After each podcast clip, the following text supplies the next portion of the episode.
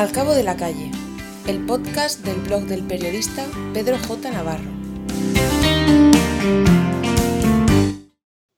Escritura de generación.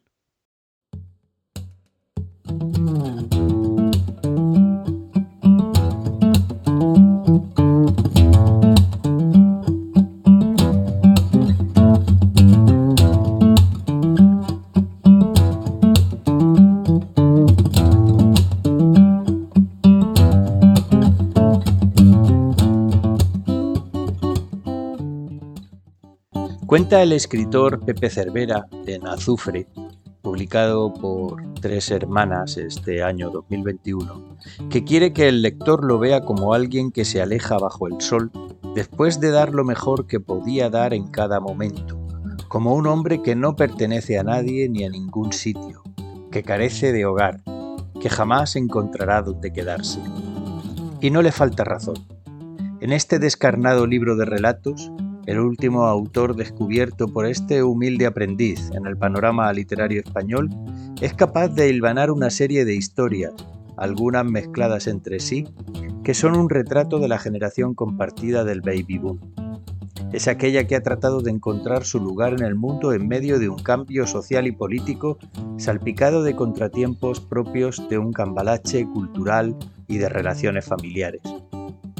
La figura del padre es capaz de atravesar todo el libro en una relación intempestiva por parte de cada uno de los personajes, trasuntos de historias vividas en primera y tercera persona. Que levante la mano cualquiera de ustedes que se haya planteado en algún momento escribir y no lo haya hecho sobre sus amigos, la familia o los conflictos que surgen en la vida personal de cada uno. Ya pueden bajarlas, que aquí todo se sabe. Si algún rezagado persiste en mantener alzada la mano, que se sume a la confesión de quien no se enfrenta a la literatura como metáfora, como algo que aporte y enriquezca emocionalmente a uno mismo y, como no, que divierta, tanto si escribe como si es un simple lector.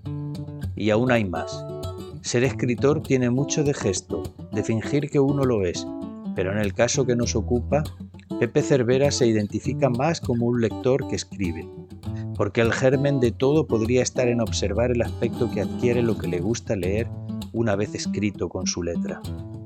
Pero si no querías caldo, pues toma dos tazas, porque se suman al debate de la crítica literaria conceptos como los de la feminización o la masculinización en la escritura acerca de las características que se atribuyen a la literatura masculina y femenina, o el debate sobre si ser vulnerable es ser o no menos hombre como la reivindicación relativa a la vulnerabilidad como concepto filosófico frente a la invulnerabilidad que algunos pretenden que tengamos.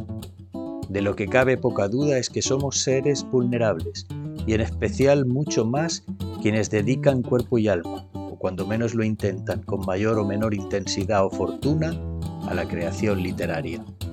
De lo que hablamos en realidad es de si el universo de la escritura está circunscrito a quienes poseen una sensibilidad especial, de si tiene que ver con una generación o si existe una universalización del carácter artístico que permite trascender la mera situación consciente del presente sin más.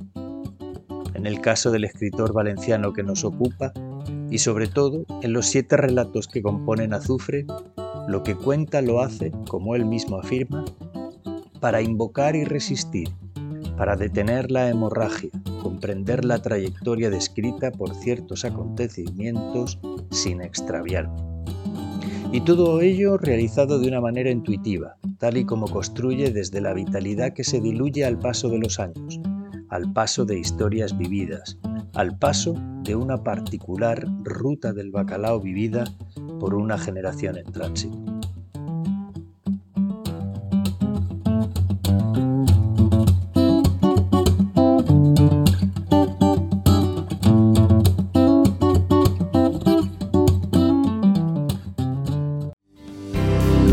De la calle, el blog del periodista Pedro J. Navarro.